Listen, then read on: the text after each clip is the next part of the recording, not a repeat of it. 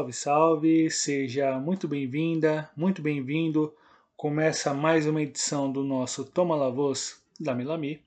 Meu nome é Douglas Muniz e para a gente poder tocar essa pauta com um grande giro pelo ascenso, entre outras informações que tais, eu chamo meu parceiro, meu colega, meu camarada Bruno Nunes. E aí, Bruno, como é que vão as coisas, capo? Fala, Douglas. Um abraço aí, o amigo e amigo ouvinte que, que ouvem nosso programa. É... Feliz aí, estamos chegando no fim do ano e episódio especialíssimo, já que a gente vai é, dissecar o, o nosso bom ascenso Sudaca. E, bom, vocês vão ver muitos times novos aí na próxima temporada, então é bom a gente saber a origem né, de, desses times que não só chegam na elite, como sobem entre divisões de ascenso, né, Douglas? Sem dúvida, meu caro. É sempre muito bacana tratar dessa, desse, dessas informações, de buscar essas informações, me dizendo, para produzir esse programa. Enfim, tem muita muita coisa que você acaba aprendendo e é bacana isso porque acaba tendo contato com realidades novas, com, aprende coisas novas. Eu acho isso espetacular, ainda mais no contexto dos assuntos que a gente trata aqui. Buenas, Bruno. É, Para a gente começar as nossas primeiras falas iniciais, já tradicionais. É, por qual caminho, por qual meio o nosso querido ouvinte, nossa cara ouvinte, conseguirá chegar até nós para sugerir pauta, elogiar, criticar com devido respeito, claro.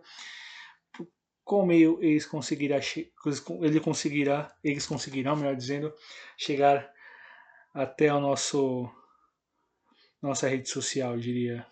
É uma arroba para dois caminhos, vamos falar assim é arroba Damelavos, D-A-M-E-L-A-V-O-S, tanto no Twitter quanto no Instagram. Então pode seguir lá que a gente tá, tá de olho. Buenas. E vamos mandar um salve especial, né, meu cara? Já que o ano tá acabando e, enfim, tem tanta coisa acontecendo, muitas é, retrospectivas, né? Que a gente viu em relação a, a, a o que aconteceu, aconteceu, no ano, enfim, e a gente acaba tendo contato com esses, com alguns desses recursos de retrospectiva, digamos assim. E para quem é pra... Pois é, e foi justamente de um dos ah, do agregador de podcasts mais popular, né, o Spotify, que fez aquelas listas, né, para todo mundo que mais ouve, em geral música, né, mas para os podcasters fez um especial para para vamos dizer para os produtores, né, para os criadores. E bom, descobrimos que somos o número um é, de 20 ouvintes, né, Douglas? Então vai aí o abraço para esses 20 vamos dizer, anônimos, né? Muitos a gente tem suspeita que estejam Sim. aí nesse número um. Mas é, vai para esse, pra esse grupelho aí sem, sem nome, mais um abraço aí muito especial. Não, não importando quem são, mas muito obrigado, né? Acho que é legal ver algo que nasceu na, na pandemia, estamos na pandemia ainda, mas um momento mais, vamos dizer, não existia nem vacina, né, Douglas, quando a gente começou. E agora que a gente está vendo uma luzinha no fim do túnel, ver que esse trabalho que sempre foi feito nos estúdios é, da minha casa e da sua casa, né? É, tá, tá, tá andando de, de uma certa forma. Então é muito legal ver esses 20 aí. Um abraço aí muito grande a essas pessoas inomináveis, porque realmente não sabemos o nome aí. O, a retrospectiva não, não faz isso, né? Não, não revela. Sim, sim, um abraço muito carinhoso a cada uma dessas pessoas que nos acompanham desde o, alguns desde o começo, outros nesse ano, mas um abraço muito carinhoso, muito fraterno a todos eles e a quem chegou recentemente, é, se interessou pelo, podcast, pelos temas, é, enfim, quem acompanha de repente pontualmente, enfim, a gente também agradece bastante, algo muito gratificante para a gente e, e, tocar nesses assuntos, se, se preocupar em montar, em ter cuidado em relação a, abordar é, assuntos às vezes truncados para conseguir estrinchar, coisas difíceis até para a gente conseguir entender e explicar para o ouvinte de uma forma um pouco mais compreensível entre tantos assuntos que a gente passou do primeiro episódio até agora. E, enfim, é muito gratificante saber que a gente chega para essas 20 pessoas e, enfim, vamos. Sigamos e vamos por mais na próxima temporada, não é mesmo, Bruno? Sim, vamos lá que. Mas ainda tem chão, né? Ainda temos. Além desse, temos mais um em 2021, então é, não deixaremos vocês no, no, recesso aí tão, tão logo. Exatamente, meus caros. Buenas. Uh, além das 20 pessoas, algum salve específico ou já abrange de alguma forma, meu caro? Já abrange, já abrange. Toquemos aí a, a nossa então, pauta. Então vamos a ela. É, buenas. Uh, a maior parte dos, das definições das divisões de acesso já foram já resolvidas, digamos assim, nos países aqui do nosso subcontinente, com exceção de apenas dois, Bruno. Quais são eles e, enfim, falta muita coisa ainda para resolver nas, nesses dois países em relação às suas definições, não é mesmo?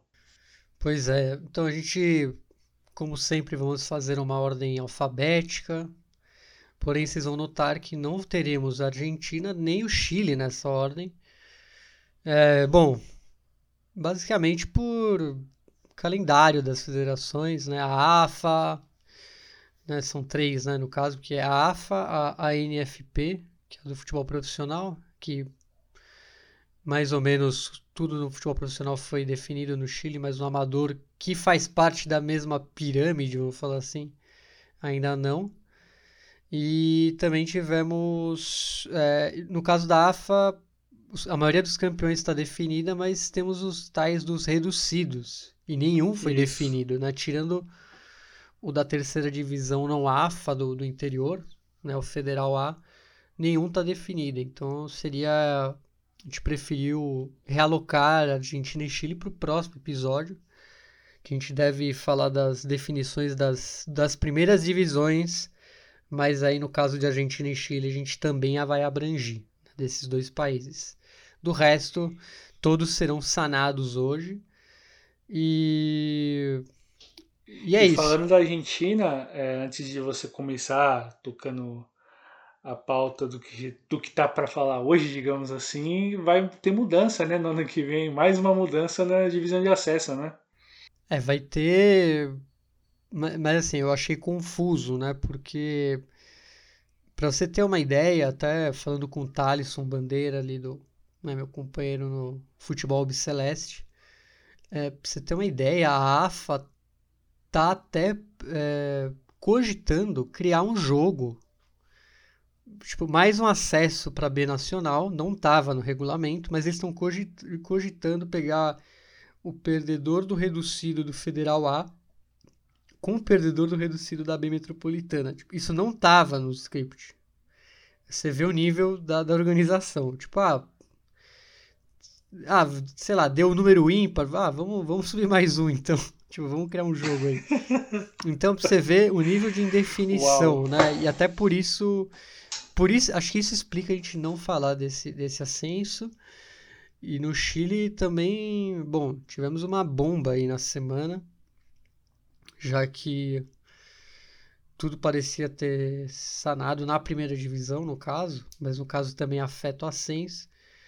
Acabou a primeira divisão, é, a gente vai falar melhor no próximo episódio, mas só dando um spoiler, né? Caíram o Achipato e o Santiago Wanderers e o Curicó Unido vai para a promoção. Porém, times entraram na justiça, 10 clubes, né, um processo iniciado pela Universidade de Chile antes do jogo derradeiro.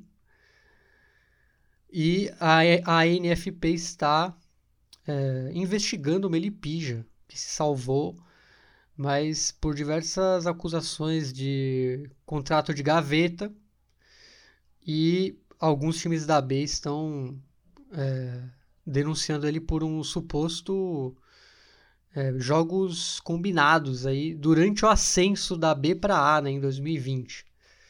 Então, o que aconteceu? A NFP basicamente suspendeu a promoção. Não teremos a promoção, seria agora no meio da semana e na segunda-feira, dia 20, se não me engano, se não me engano, ou dia 19 de dezembro. E com isso não vamos ter esse jogo, porque pode mudar tudo a situação do, do rebaixamento. É, podemos ter outra promoção, podemos ter outro time se salvando, então é, é, eu acredito que o campeonato chileno não deva ser finalizado em 2021, viu, Douglas? Eu tenho uma séria sério, Suspeita. no sério palpite que não vai, não será definido em 2021. Talvez, quem sabe nessa, é, nas datas aí festivas, né? Porque é normal, né? Eu lembro várias terceiras divisões, segundas sendo definidas aí dia 30 de dezembro. Não duvidaria. Então, vamos ver se fica para esse ano. Então, acho que isso explica muito porque não vamos falar de Argentina nem Chile, né, né Douglas? Sim, claro, e enfim, imagino como você deve estar aguardando algumas palavras um tanto um tanto duras para ser um pouco mais suave em relação ao Chile, mas guardemos para o próximo programa, que é o assunto de primeira divisão e certamente algumas alguns novos acontecimentos devem vir à tona e algum encaminhamento disso pode se desenhar no horizonte para além dessa possível resolução ali no final do ano, ou mais perto do dia 30, ou mesmo no dia 30 de dezembro. Buenas, meu caro. É, a gente começar esse rolê, a gente vai fazer é, para o nosso ouvinte ter noção. Faremos em ordem alfabética. Como não temos Argentina, não temos Chile, começamos pela Bolívia. E a Bolívia, meu caro Bruno, vai falar o que rolou na Copa Simão Bolívar. Pois é, a única divisão né, do, do ascenso, de fato, é a segunda divisão boliviana, a Copa Simão Bolívar, chegou ao seu final. É, dos 36 participantes que começaram a disputa, ficaram justamente dois clubes chamados Universitário. E, e coube a eles o papel de decidir o torneio que reúne os melhores times de cada departamento do país. Lembrando que a Copa Simão Bolívar é, funciona de uma maneira muito similar ao Brasileirão Série D. Vamos dizer, os, os, departamentais, que seriam os estaduais na Bolívia, mandam seus melhores representantes. Então, seria uma espécie de uma terceira divisão, mas é, regional, que manda seus melhores representantes para B, que é a Simão Bolívar. E bem, no último dia 11, agora de dezembro, Universitário de Vinto e Universitário de Sucre fizeram finalmente a última partida dessa Copa. E o time mais consistente da temporada levou a melhor. Com certo favoritismo, apesar de ter muito menos história que o clube de Sucre, que já venceu a elite da Bolívia, a UD Vinto, Universitário de Vinto, sagrou-se campeã e estreará na primeira divisão boliviana em 2022. No primeiro jogo da final, o Universitário de Vinto, que mandou a partida lá no Félix Capriles de Cochabamba, venceu o Xará de Sucre por 2 a 1. E como o regulamento da competição só considera os pontos da partida e não o saldo de gols, restava ao Universitário de Sucre vencer a volta para forçar os pênaltis.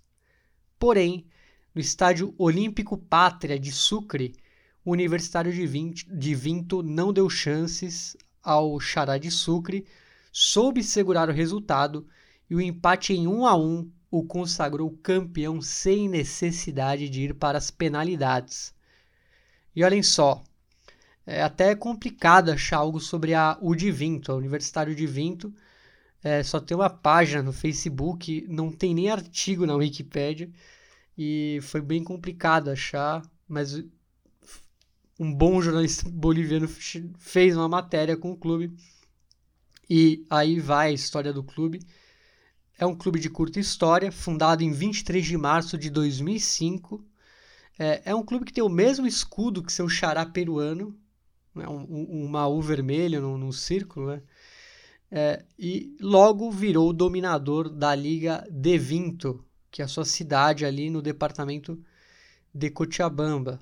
É, em 2021, ele se classificou à Copa Simão Bolívar pelo Campeonato Interprovincial de Cochabamba, que é um outro campeonato que classifica para a Copa Simão Bolívar, não é o departamental, digamos assim. E o clube foi fundado pelo Fernando Chaves e Ramiro Ayardi, que atualmente são presidente e vice, respectivamente, e ambos eram estudantes da Universidade Adventista de Bolívia, lá em Vinto, que é uma cidade muito próxima de Cochabamba, faz parte ali da, vamos dizer, da grande Cochabamba. E 2021 foi apenas a terceira participação do Universitário de Vinto na Simão Bolívar. Em, 2000, em 2017 estreou na competição e foi eliminado na fase de grupos, e em 2018 foi até as quartas de final. Com isso, a grande Cochabamba terá quatro clubes na elite. Aurora e Jorge Wilstermann, que fazem o clássico tradicional ali da cidade de fato de Cochabamba, além do Palma Flor de Quijacojo, mas que surgiu como Municipal Vinto, ou seja, um clássico de primeira deve surgir por aí.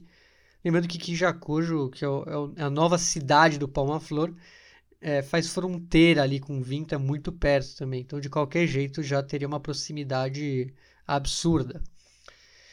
Bom, ao perdedor da final, o tradicional Universitário de Sucre não morreu aí, porque ele ainda tem chances de voltar à elite, já que o clube jogará nos próximos dias 15 e 19 de dezembro uma promoção contra o Real Potosí, penúltimo colocado do Campeonato Boliviano de 2021.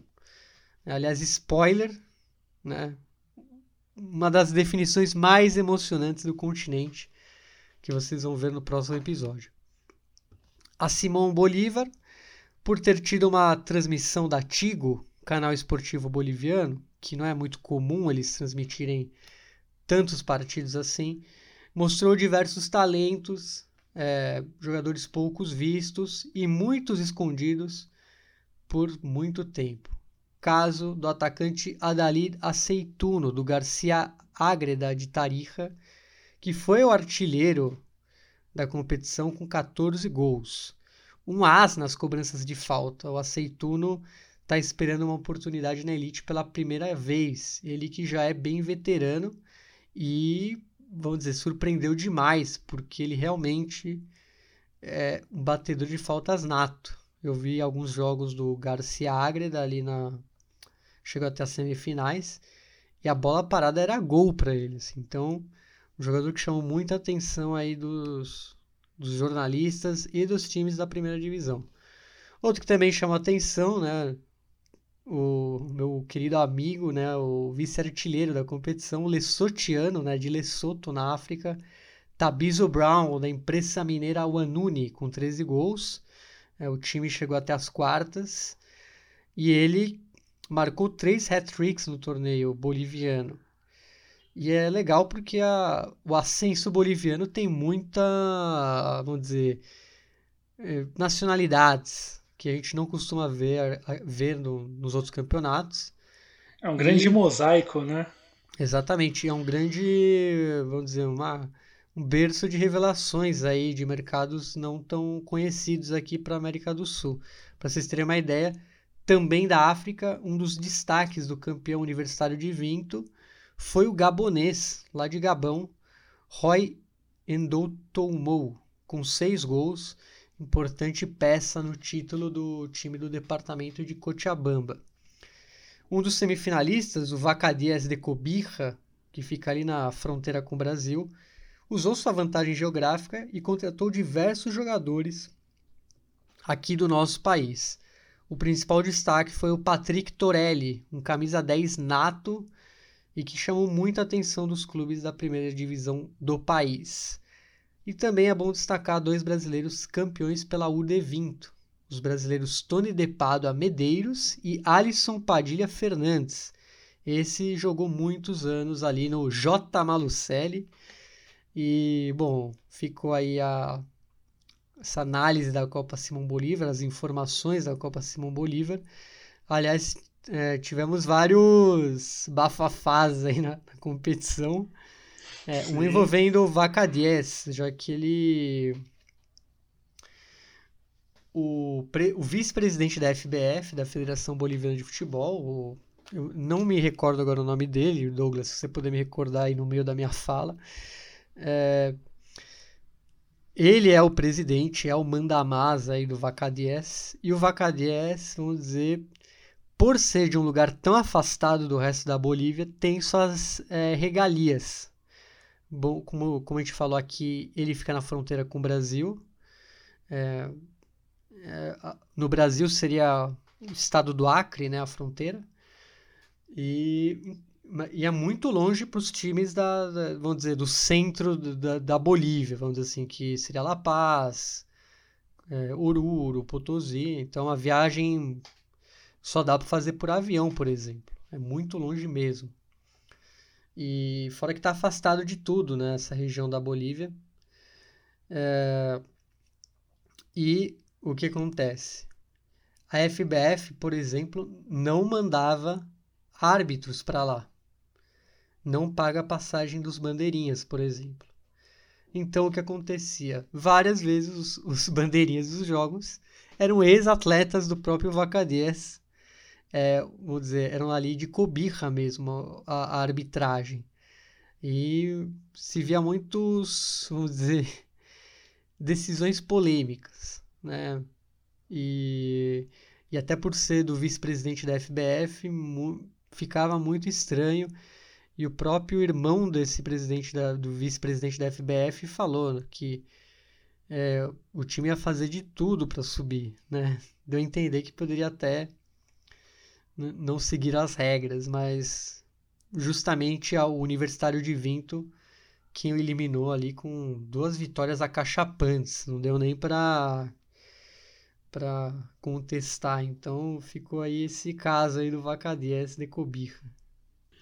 Vacadies que envolvido nessa situação e enfim, a ver o seus próximos anos, né, a ver como vai se dar as movimentações na próxima edição da, da Copa Simão Bolívar, ainda que enfim, possa haver alguma possibilidade de mudança no futuro em relação ao andamento da competição, enfim, de, de formato, mas essas, entre aspas, mutretas envolvendo é, o clube, a figura do presidente, podem talvez orientar mais em cômodos ou mais movimentações dos clubes que concorreram com o Vaca 10 pelo ascenso em 2022. Passamos agora para Colômbia. Colômbia que teve o encaminhamento da categoria B, no caso a segunda divisão colombiana, e a primeira B colombiana, que é a segunda divisão do futebol nacional, a fase dos quadrangulares semifinais estavam por definir os finalistas da competição, que também ficariam com as duas vagas para a primeira divisão. No grupo A, a gente vai lembrar que no último programa que a gente fez sobre o ascenso, lá em outubro, falando que ia começar a fase dos quadrangulares semifinais, estavam divididos em dois grupos, grupo A e grupo B. No grupo A, o Cortuluá, que fez boa campanha na primeira fase, arrancou nos quadrangulares num grupo onde tinha o líder da fase inicial, o Leones, e o Boyacá Chicó, que já foi campeão da primeira divisão, e ambos descontavam como favoritos. Porém, a La Corporación Clube Deportivo Tuluá, que é o nome oficial do Cortuluá, fez 13 pontos nessa fase e confirmou a vaga na primeira divisão após goleada de 5 a 0 sobre o já eliminado Real Cartagena. O clube, que tem o apelido de Paneleiros, jogou a primeira divisão pela última vez em 2017 e também já jogou uma Libertadores, isso no ano de 2002, num grupo que contava com os argentinos River Plate e Talheres, além do mexicano América. De volta a 2021 e com a vaga assegurada na primeira divisão, o clube esperava a definição do grupo B para saber com quem faria a final pelo título. No grupo B, a polêmica, palavra polêmica virou assunto nos últimos dias. E aí nós usamos a palavra polêmica como eufemismo, tal qual acontece no nosso jornalismo, para tratar de assuntos pesados. Mas falando de campo e bola, o assunto em questão reside no jogo entre Janeiros e União Magdalena, válido pela última rodada da fase quadrangular semifinal. Os dois times concorriam diretamente pela vaga e o cenário estavam assim antes da última rodada. Vejam só. União Madalena tinha 8 pontos e estava na segunda colocação do grupo. Precisava então de uma vitória sobre o Leoneiros e que no outro jogo do grupo, o Fortaleza C, C E e F, que liderava o grupo com 10 pontos, perdesse para já eliminado do Bogotá Futebol Clube. Vale saber que o Janeiros, com 7 pontos, naquele momento também concorria pela vaga e dependeria bastante do saldo de gols para conseguir superar. Vale lembrar que só o campeão de cada grupo passaria para a final e ficaria com a vaga na primeira divisão. Esses confrontos ocorreram no mesmo horário, enquanto que no, no estádio metropolitano de Techo, em Bogotá, o time da casa, o Bogotá, fez 2 a 1 sobre o Fortaleza. No outro confronto, o Llaneiros vencia o União Madalena no estádio Belo Horizonte, em Vicencio pela contagem mínima. Resultado que ainda assim dava vaga ao Fortaleza pelo saldo de pela pontuação, aliás, pelo saldo de gols, já que o Janeiros com a vitória empataria em 10 pontos com Fortaleza. Eis que, nos acréscimos, aos 49 minutos da etapa final, o União Madalena empatou o jogo com Ethan Gonçalves e aos 51 minutos chegou ao gol da virada com Jonathan Segura. Roteiro, ué, teoricamente épico, 2 a 1 e tudo mais, mas que pelo comportamento dos jogadores dos Janeiros em todo o lance do segundo gol indica algo que é no mínimo estranho. Porque praticamente nenhum dos jogadores da equipe do Janeiros esboçou alguma movimentação no sentido de evitar o gol, conseguido com enorme facilidade que em contexto nenhum se imaginaria tamanha facilidade. Tamanha passividade destacada pela equipe de transição da TV e repercutida nas mídias sociais após o gol e nos dias seguintes com a imediata suspeita de arranjo de resultados. A revolta pelo acontecimento, a, até mesmo com a participação lamentável do Ivan Duque, presidente da Colômbia, que manifestou a sua indignação, acabou virando uma investigação por parte da Fiscalia General de la Nación, que é uma espécie de procuradoria geral ligada à, à, investigação de crimes em relação a, a práticas fora do esporte. Né? Isso foi feito junto aos dois clubes e aos jogadores das duas agremiações. E tudo isso acabou envolvendo também o Ministério do, do, do Esporte, que teve que se posicionar e se movimentar junto à Liga de Maior e aos clubes para tocar para começar a tocar essa investigação. Se suspeita, vejam só, desde um possível acordo financeiro entre as duas equipes, até mesmo um, entre aspas, corpo mole por parte dos jogadores dos Janeiros com uma revanche, entre aspas, contra o Fortaleza, pois num dado momento da partida com o União Madalena, souberam que o Fortaleza já havia perdido seu jogo e, portanto, o Lhaneiros teria de buscar mais três gols nos acréscimos para superar o concorrente no saldo de gols, já que terminaria em pontos caso vencer, já que empataria em pontos caso vencesse. Essa entre aspas revanche se entre aspas justificaria por uma pretensa superioridade afirmada pelos jogadores do Fortaleza no confronto entre as duas equipes nessa fase.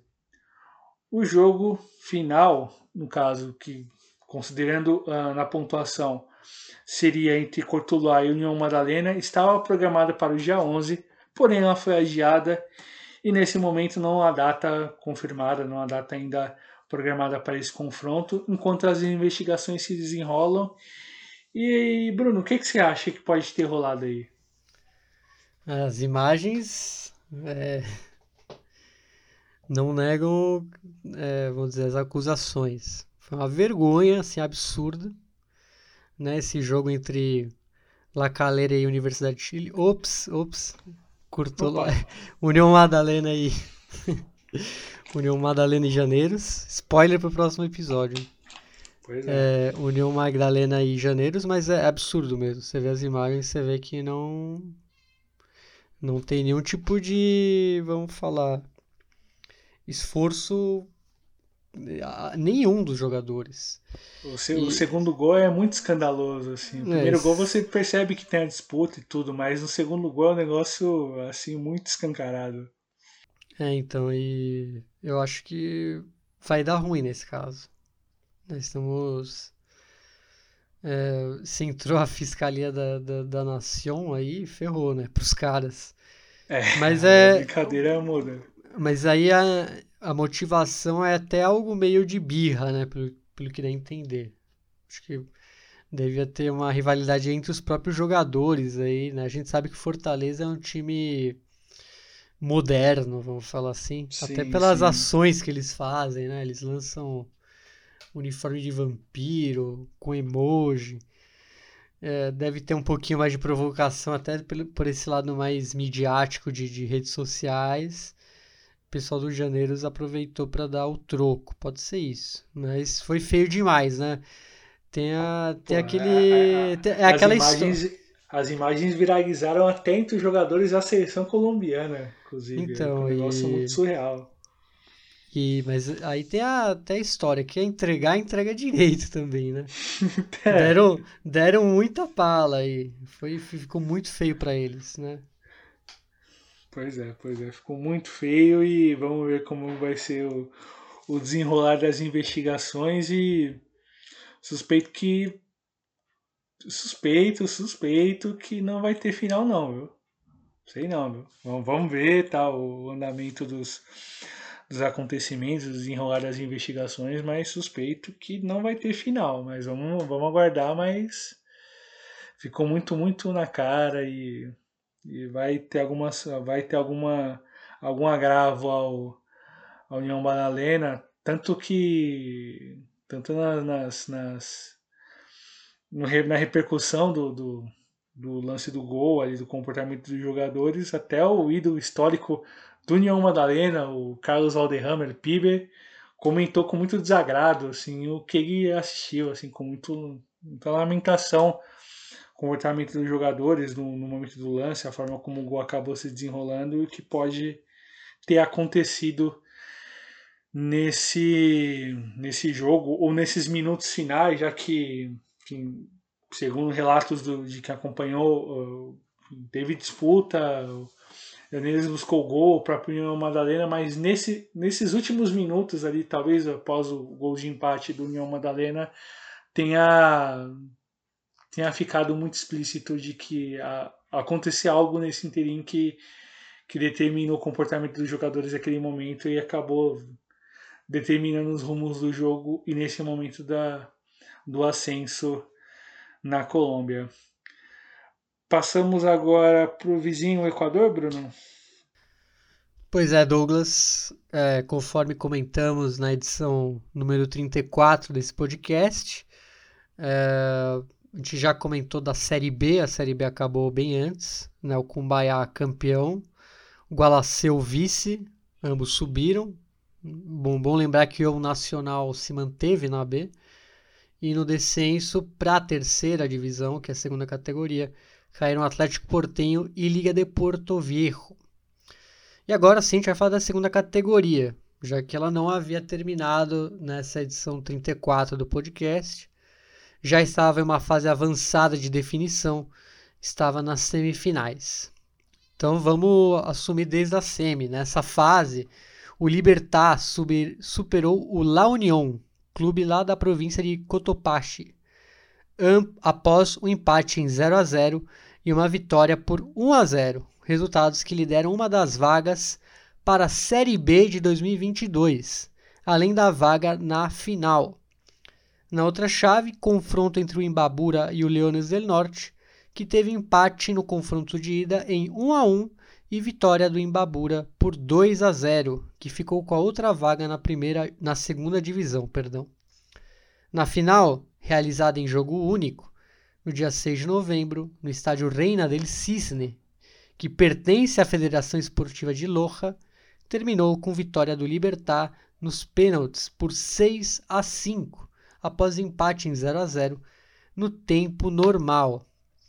É, e é bom de falar agora do, dos ascendidos. Né? O Libertar Futebol Clube é da cidade de Loja, que, vamos falar assim, o time mais famoso é, foi a LDU, que chegou até a jogar uma sul-americana.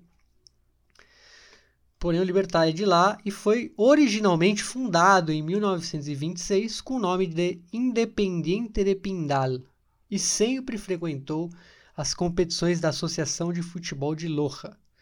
Com endividamento alto e o risco de fechamento das portas, o empresário do ramo de aviação chamado Marlon Granda é, assumiu as dívidas e mudou o nome do clube em 2017 para Libertar. A partir daí, a equipe virou uma das grandes forças da região, com o vice-campeonato em 2019 e o bicampeonato da segunda categoria de Loja em 2020 e 2021, que lhe deu a chance de jogar a segunda categoria e disputar uma das vagas para a Série B, que é a segunda divisão né, do futebol equatoriano. Um dos projetos do ambicioso empresário é a construção de um novo estádio que possa substituir a Reina del Cisne, né, o estádio onde o time foi campeão. Na próxima temporada, o clube vai tentar repetir o que fez o Cumbaiá, que venceu a segunda categoria em 2020 e a Série B em 2021, e ano que vem jogará a primeira divisão do futebol equatoriano. E aí vem, o, vem a informação é, interessante. O Libertar é treinado pelo chileno Nelson Tapia, que ainda busca se afirmar na nova carreira de técnico. Quando jogador, foi goleiro na seleção da Copa do Mundo de 98 e nos Jogos Olímpicos de Sydney em 2000, quando a seleção ficou com a medalha de bronze.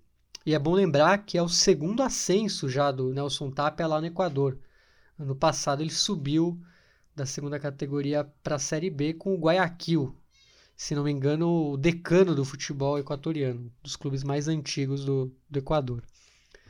E falemos agora também do outro time que subiu, o Imbabura, que é bem mais jovem, foi fundado em 1993 e, diferentemente do Libertar, já jogou a primeira divisão é, em duas categorias, em duas ocasiões, em 2007 e 2011, e desde o rebaixamento da Série B em 2017 jogava a segunda categoria de Imbabura, que é o campeonato provincial da região de Imbabura.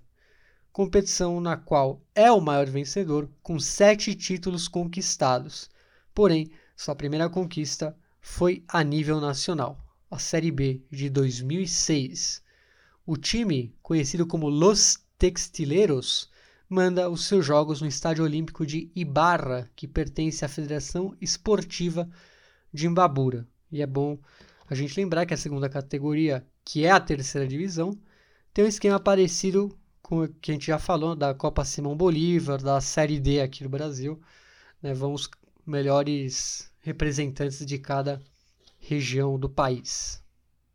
Exato, e Nelson Tapia, goleiro de muitos anos de Universidade Católica, jogou no Santos no perto do final da carreira, cobrelou, enfim, um goleiro histórico no futebol chileno e, tinha, e tem um apelido bem engraçado, né, Bruno?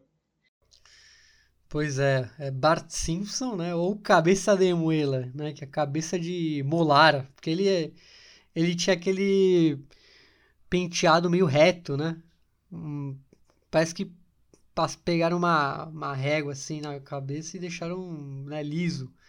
O cabelinho na régua seria, né? É, o cabelinho na régua, assim, mas muito reto, né? Muito reto. E, e é legal ver ele, já que ele começou a carreira de técnico num, faz um tempinho já lá no Chile, na, no ascenso na terceira divisão, no Independiente de Cauquenes. E surgiu aí a, o Equador, que, é, que inclusive deu a maior oportunidade, já que ele treinou o Barcelona de Guayaquil de forma interina já no, no Equador. Então, é, vem, vem, criando uma carreira interessante aos poucos o ex-goleiro lá no, em terras equatorianas. Exato, meu caro Bruno, do Equador. Agora passaremos para o Paraguai. E Paraguai lembramos que ainda restava por acontecer a divisão intermédia em relação às vagas restantes, pois as outras divisões já se que resolveram. Pois na primeira B, o Colegiales foi o campeão e o Martinez Desma ganhou a repescagem com o Itapuense. O Picomágio, o 12 de outubro de Santo Domingo foram os rebaixados. E na B Nacional, o Itapuense é, foi campeão, mas perdeu a, a repescagem para o Martin Ledesma. Só retomando um pouco do que foi o assunto nessa edição de, de outubro, edição número 34, onde falamos bastante de ascenso e retomando para agora, mas conectando com agora, restava apenas as, as definições da divisão intermédia. E o campeão da divisão. Na... Pode falar. Não, e na primeira C, né, a, a, quarta, que seria a quarta divisão, também já tinha se definido. Sim, sim. Né? O General Cabageiro de Sebajos Que foi o campeão, com o Silvio Petirossi vice também subiu. E temos o caso do Capitão Figari, que ficou em último. E ele fica no limbo, vamos falar assim. É porque não tem rebaixamento. Desse... Não, é, na verdade, ele é rebaixado pro nada. Ele fica um ano no. Ele fica de castigo, mas se depender, se não entrar em nenhum lugar, ele pode continuar. Então é meio, meio amplo aí a, as escolhas. Pode seguir. Buenas, uh, voltando agora à questão da divisão intermédia. Sabemos, desde aquele programa, que o campeão da divisão intermédia é o General Cabageiro de Juan Leão Majorquim, e o clube terá a companhia de mais três times nesse acesso para a primeira divisão, e são eles: o vice-campeão, que é o Resistência, o terceiro colocado, Taquari, e o Esportivo Ameriano, quarto colocado, e nós vamos falar agora dessas três equipes. Primeiro, a Resistência, que é, o clube de, que é um clube de Assunção, fundado em 1917 e que chegou a jogar a primeira divisão por quatro vezes entre as décadas de 1970 e 1990, sem conseguir se manter nela por muito tempo. Portanto, sempre foi uma equipe muito presente nas divisões de acesso do futebol paraguaio, onde possui quatro títulos da segunda divisão em sua história centenária. O destaque, vejam só, fica para o estádio onde o clube manda os seus jogos, que é o estádio Tomás Began Correa, sediado em Assunção. Tudo porque, vejam só, meus caros ouvintes, o estádio tem uma árvore no meio da arquibancada. Isso mesmo que você ouviu, uma árvore. O estádio tem um vão dentro da arquibancada onde a árvore floresceu e ela cobre um espaço de uma das arquibancadas, cobre um pedaço do, do, do, das arquibancadas do estádio, logo atrás de um dos gols, e ela ficou famosa com a campanha do time na Copa Paraguai de 2018, quando o time chegou às semifinais da competição.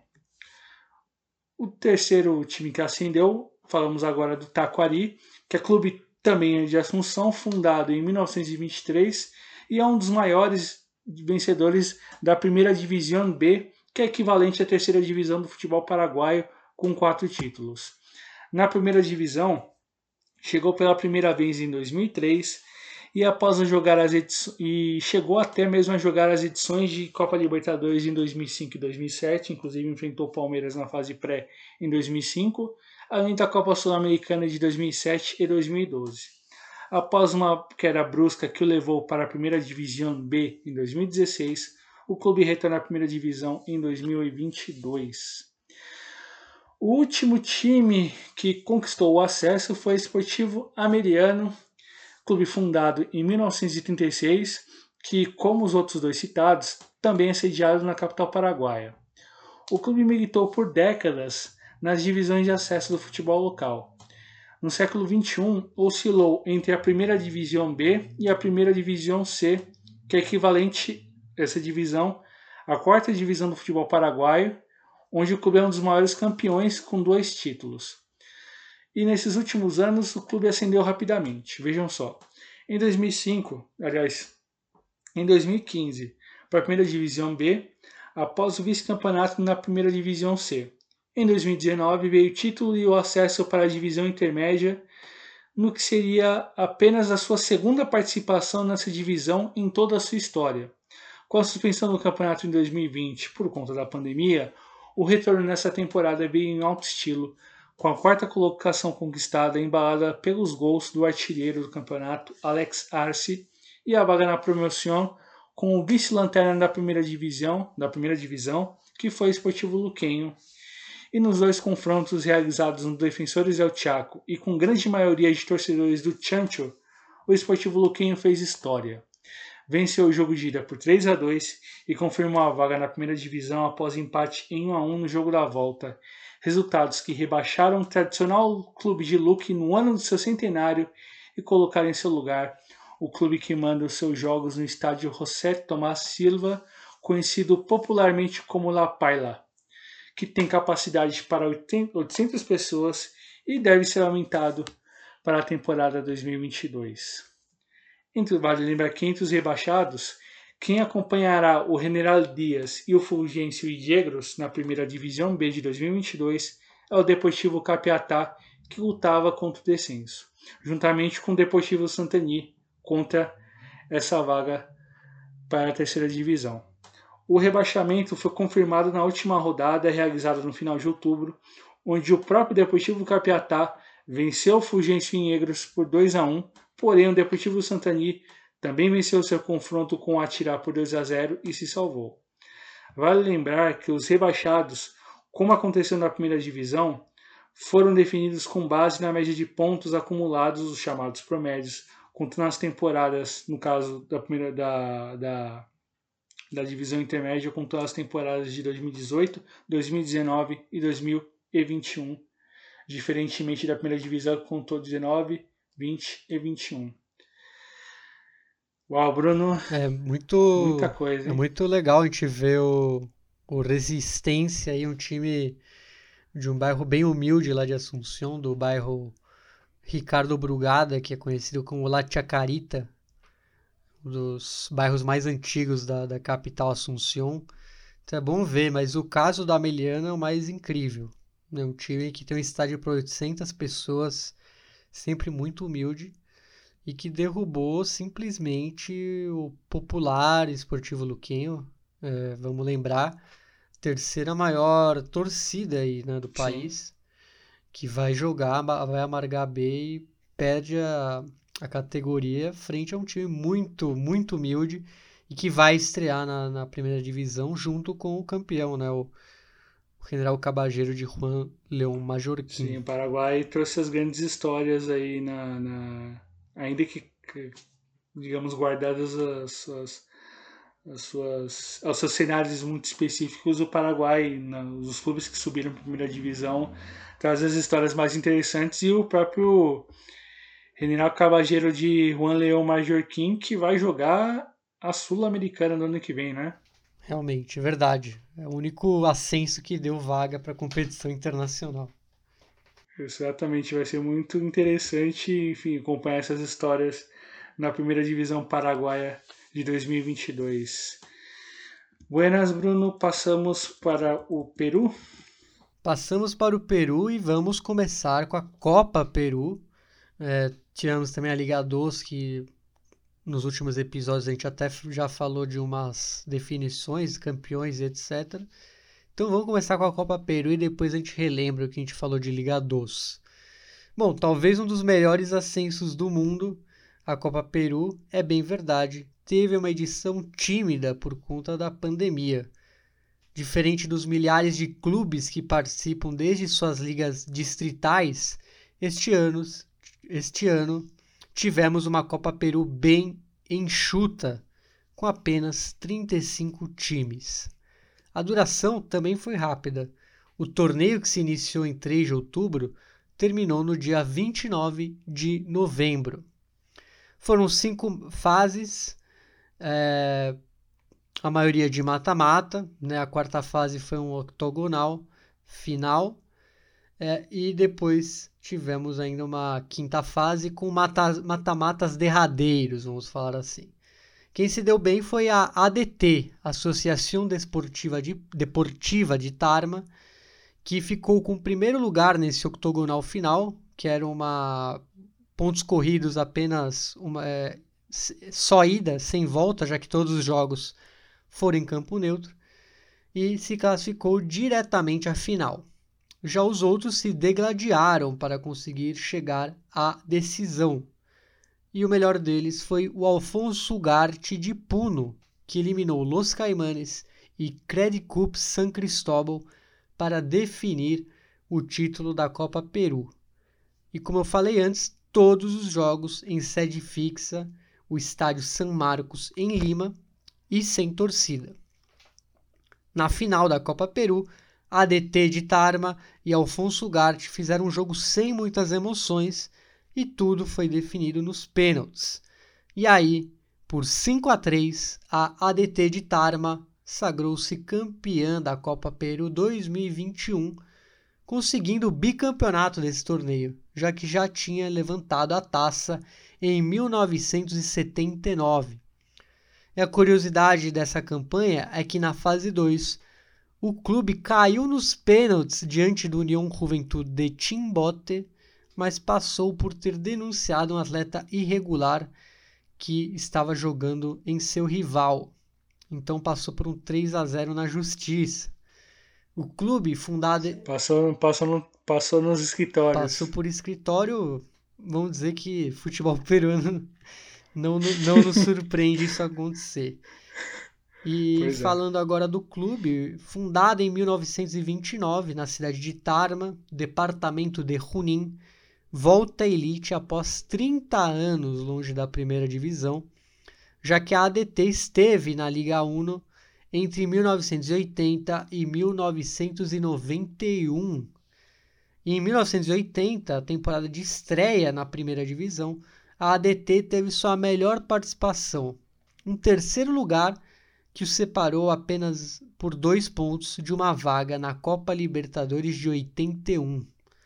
Já para o vice da Copa Peru, o Alfonso Garte, as notícias não são tão ruins assim, já que com o vice-campeonato da Copa Peru, o clube de Puno subiu para a Liga 2, que é a segunda divisão fixa, vamos falar assim, peruana, que é profissional, tem pontos corridos e muito menos rivais e o clube lá de Puno estava afastado do profissionalismo desde 2014, quando participa, participou da B e perdeu sua divisão e teve que voltar para a Copa Peru. Então, no fim, os dois ganharam bastante aí nessa Copa Peru, meu caro Douglas. A ADT, time de Tarma na, na Liga 1 e o Alfonso Garte de Puno na Liga 2.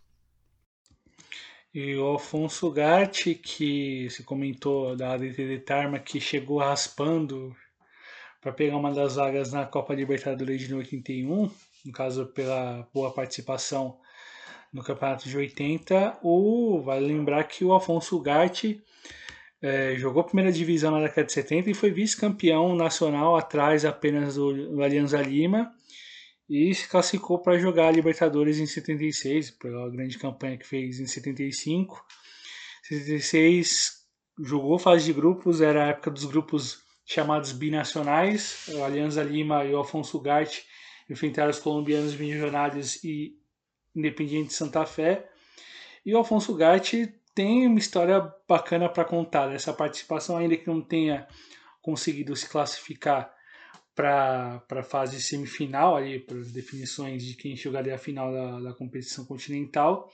Mas o Alfonso tem uma história bacana para poder contar, pois venceu num dos seis jogos da, da campanha que fez, venceu o Independiente Santa Fé por 3 a 0 no retorno daquela fase de grupos e, enfim, chegou a até mesmo a sonhar com uma classificação na reta final. Enfim, a vaga acabou ficando com a Alianza Lima mas ficou essa lembrança, essa memória positiva para o Afonso Gatti naquela participação naquela Libertadores e enfim, bacana poder ver o clube importante é, com, com, caminhando por 100 anos, né, o clube fundado em 1928, poder ter calendário agora, poder jogar a segunda divisão, ter uma, alguma perspectiva um pouco mais sustentável a médio prazo para poder disputar a Liga 2 ano que vem, podendo sonhar em voltar à primeira divisão no próximo ano. É, e o calendário, é, vamos dizer, fica muito mais enxuto, dá para planejar. Sim. É uma divisão profissional, já que na Copa Peru ainda tem um certo. Alguns clubes são semi-profissionais, mas muitos amadores também. E, bom, e você falou justamente, Alfonso Gatti, que a última participação na A foi justamente no mesmo campeonato da, da ADT de Tarma. Foi em 91 também, então. É, 30 anos, né? Poderiam ser a, acabados agora em 2022, mas vai ficar para a próxima. Alfonso Gatti, que tem um belo estádio ali às beiras do Lago Titicaca, na cidade de Puno. E faltou falar da Liga 2, que a gente na verdade já falou. É, o Atlético Grau de Piura campeão, já tínhamos falado isso, derrotou o Sport Chavelines Júnior na decisão. E depois, pela vaga na promoção, o Sport Chavelines, que foi direto para a final dessa vaga, por ser o vice, entre aspas, né, enfrentou o Carlos Stein. Porém, o Carlos Stein venceu o Chavelines por 2 a 1 e foi para a promoção. A promoção, os carlistas, o Carlos Stein venceu o Binacional após 2 1 a 0, um favorável e outro desfavorável em campo neutro, então não, não sei porque fizeram dois jogos no mesmo campo. E levou para os pênaltis o jogo, que terminou em 4 a 2 para o Carlos Stein.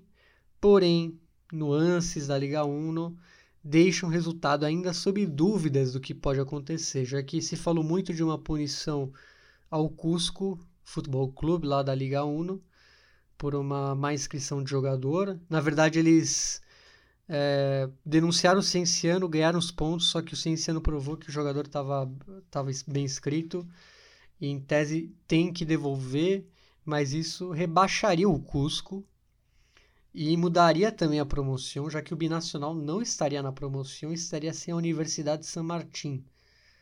Porém, né, já jogaram, esse é o problema, né? O grande problema é que jogaram.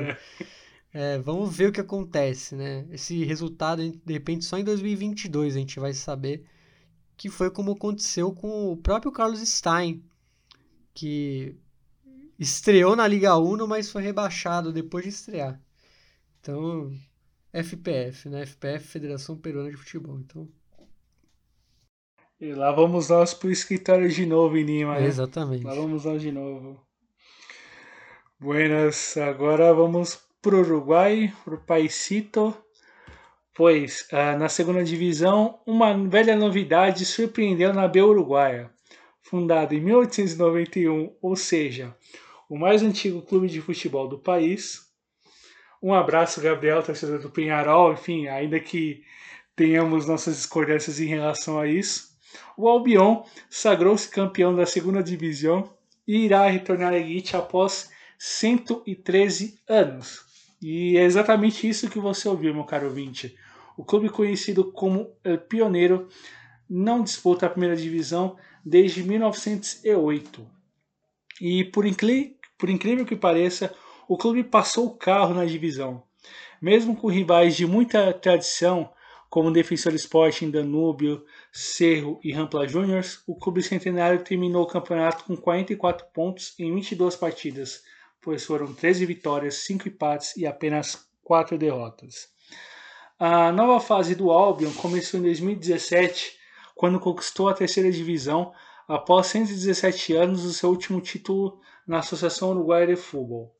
Com isso, o clube se profissionalizou pela primeira vez em sua história.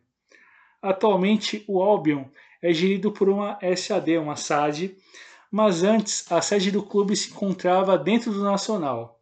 Segundo as más línguas manjas, o Nacional fez isso para manter o clube ativo e o Penharol não poder legitimar a chapa de decano do futebol uruguaio para si. Pois é, meu caro ouvinte.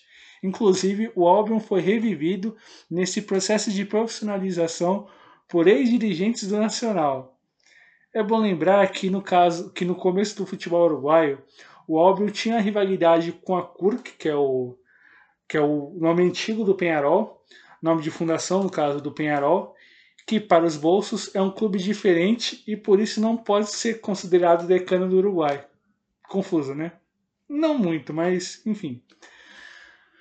Bom, voltando aos outros ascensos da primeira divisão, o Danúbio, tradicionalíssimo clube, bateu na segunda e logo voltou. Terminou com vice-campeonato com 41 pontos somados, o que bastou para levar La Franja de volta à primeira divisão. Já a terceira vaga veio com mais drama.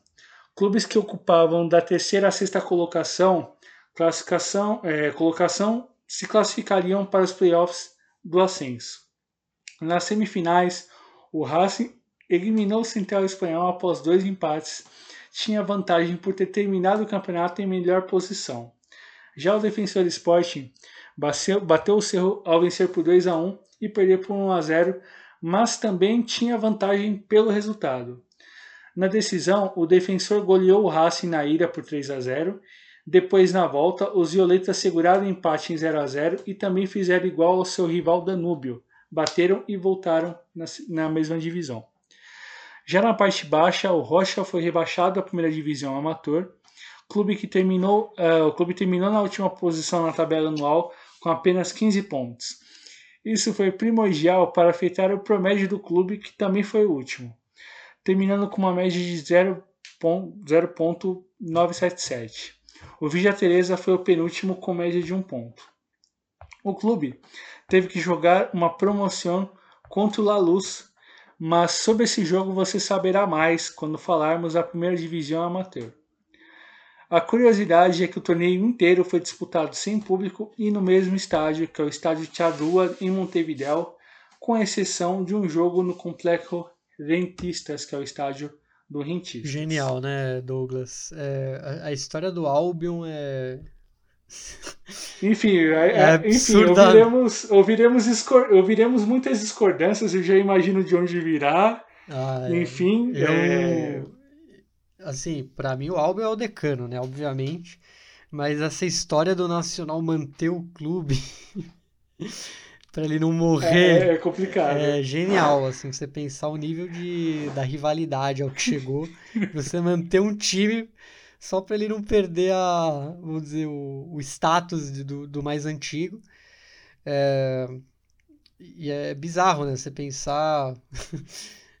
Vamos ver, né? E próximo ano vai ter jogos e, e o pessoal, pelo menos o pessoal lá do Penharol tá falando que Albion Nacional vai ser jogo de compadre, né?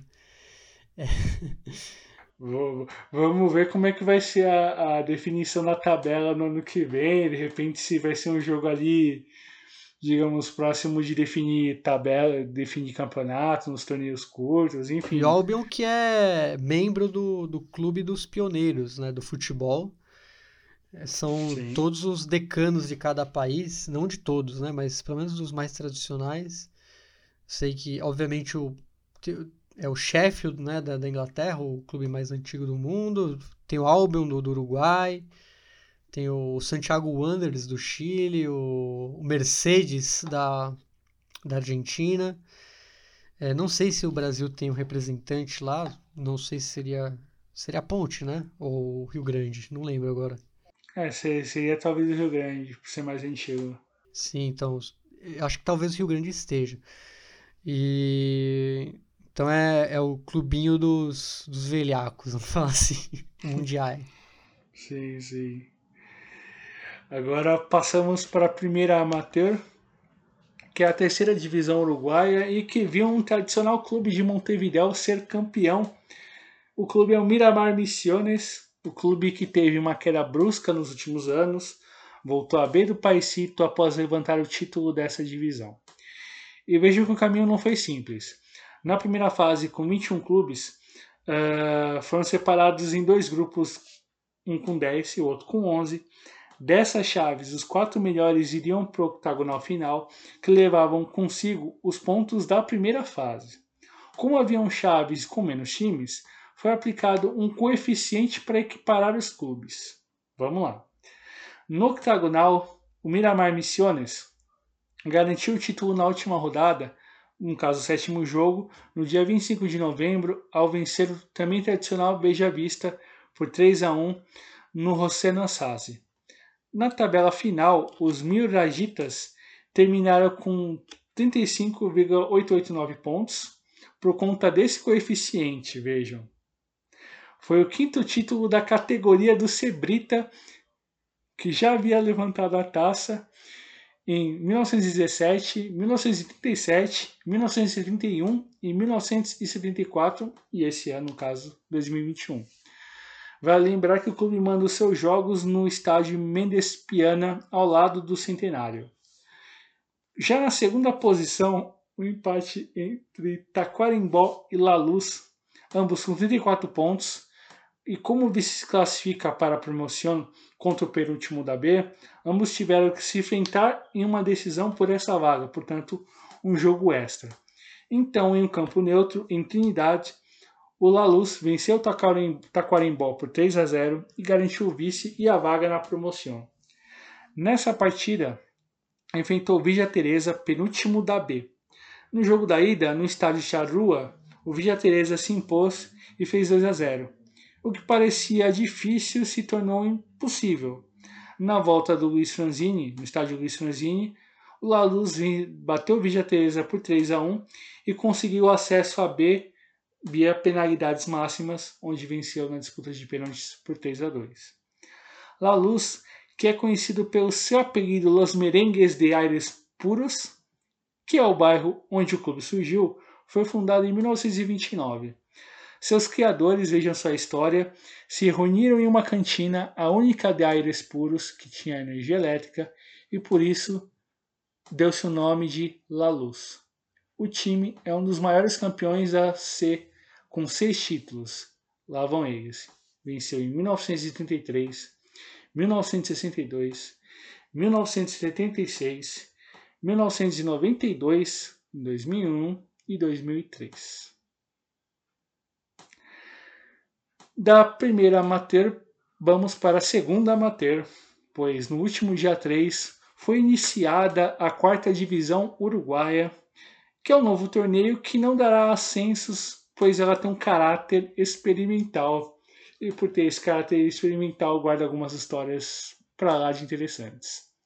Oito clubes divididos em dois grupos de quatro, sendo que os vencedores de cada chave definirão o título. Dessas oito agremiações, apenas três têm passado pelo futebol da AUF, que é o Cooper, o Deutscher e o Passo de la Arena. Além deles, participarão os Cinco Esquinas de Pando, o Queguai de Toledo, o Rincon de Carrasco, União de, Santa, de São José e o insólito. Como?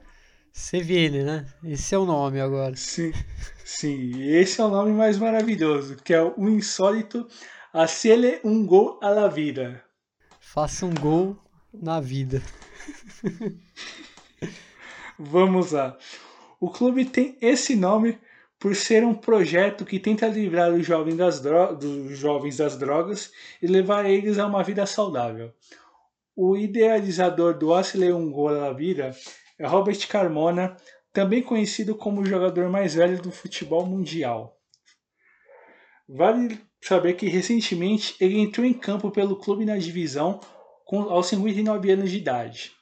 Na mesma partida, Sebastián Obiedo, de 14 anos, também entrou, Segundo o dirigente e jogador, é, o objetivo é que o Guinness é, reconheça o feito e dê uma placa ao clube pelo título de maior diferença de idade em campo que separam esses dois jogadores, que seriam um, espaço de tempo de 44 anos e 334 dias, e que seria um recorde do Guinness insólito para o nome de um clube insólito, assim, para fazer alguma fumaça e gerar algum engajamento e atenção em relação à segunda matéria. E que história surreal do Acelengola vida, hein, Bruno?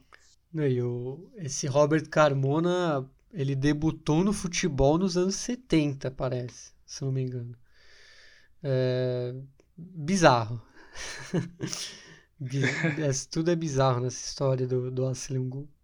Olha a vida e, e esse molequinho de 14 anos que entrou, se vocês forem ver a foto dele, ele Parece até que ele tem menos idade, parece que ele tem uns 9 anos, porque ele usa aqueles camisolão de, de né, aquelas camisas de, de, futebol que não serve, então bizarro assim. É, vamos ver o que a, a UF pretende com essa divisão. Acho que a, a maioria dos clubes é ali da região mais próxima a Montevideo.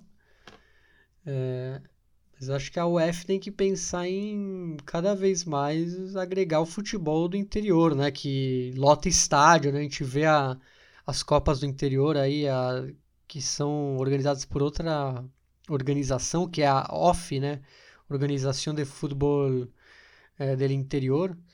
E são jogos que param as cidades.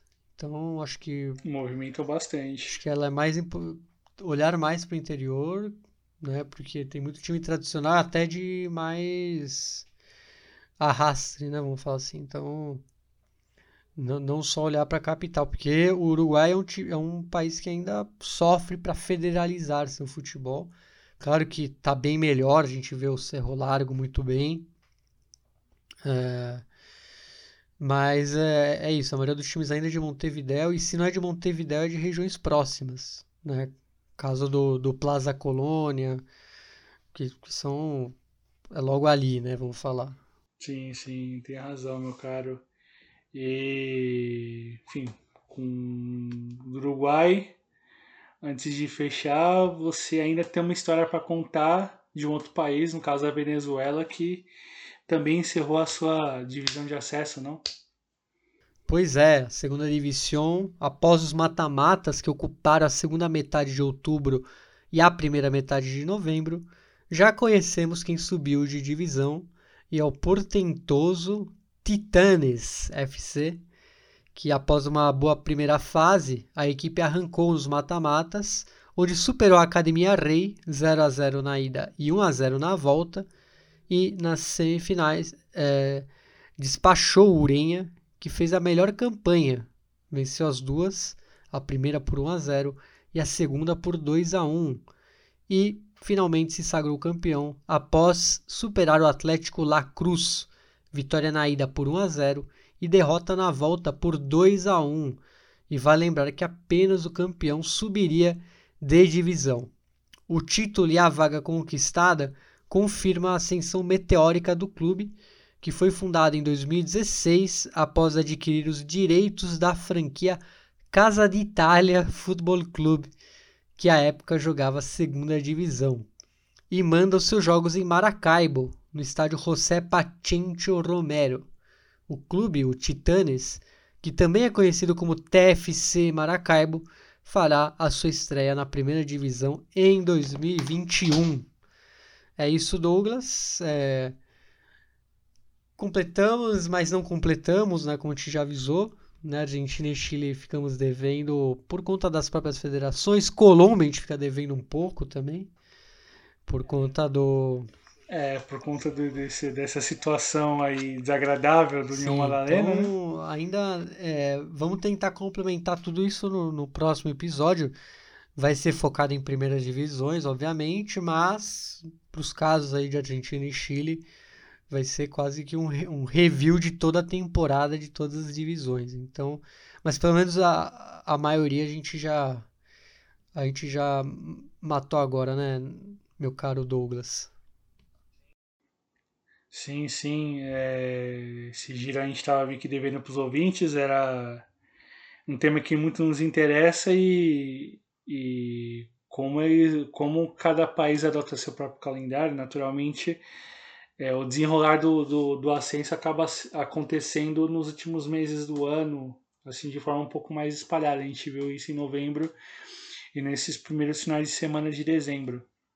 É, as primeiras divisões elas elas são um pouco mais fáceis, digamos assim, de, de se compreender o final, porque é, geralmente é no, nos finais de semana de dezembro. Por exemplo, gente, na semana passada, há oito dias atrás, acabou o chileno, o paraguaio. Nesse final de semana agora, acabou o boliviano, acabou o, o venezuelano o argentino também acabou, enfim, o título já tinha sido definido rodadas antes, mas a última rodada do campeonato, definindo o que restava, foi executado nesse último final de semana. Enfim, é, cada, cada país adota o seu ritmo.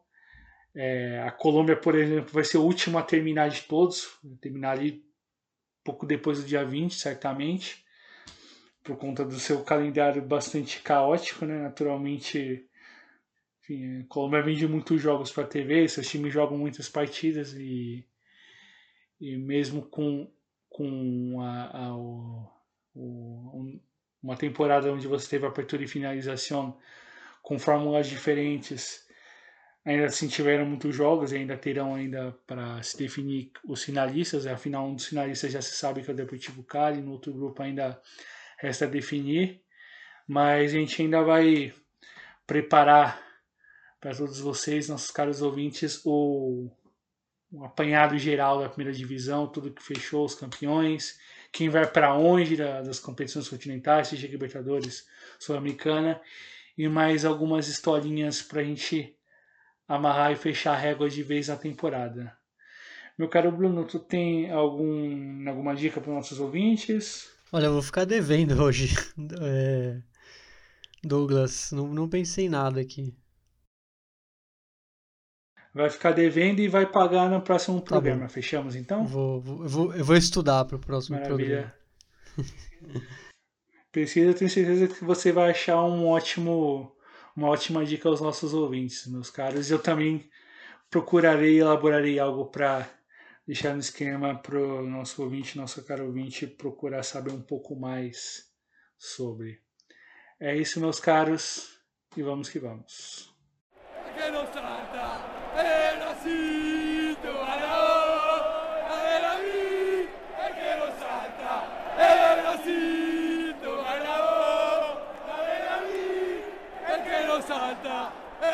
Christus.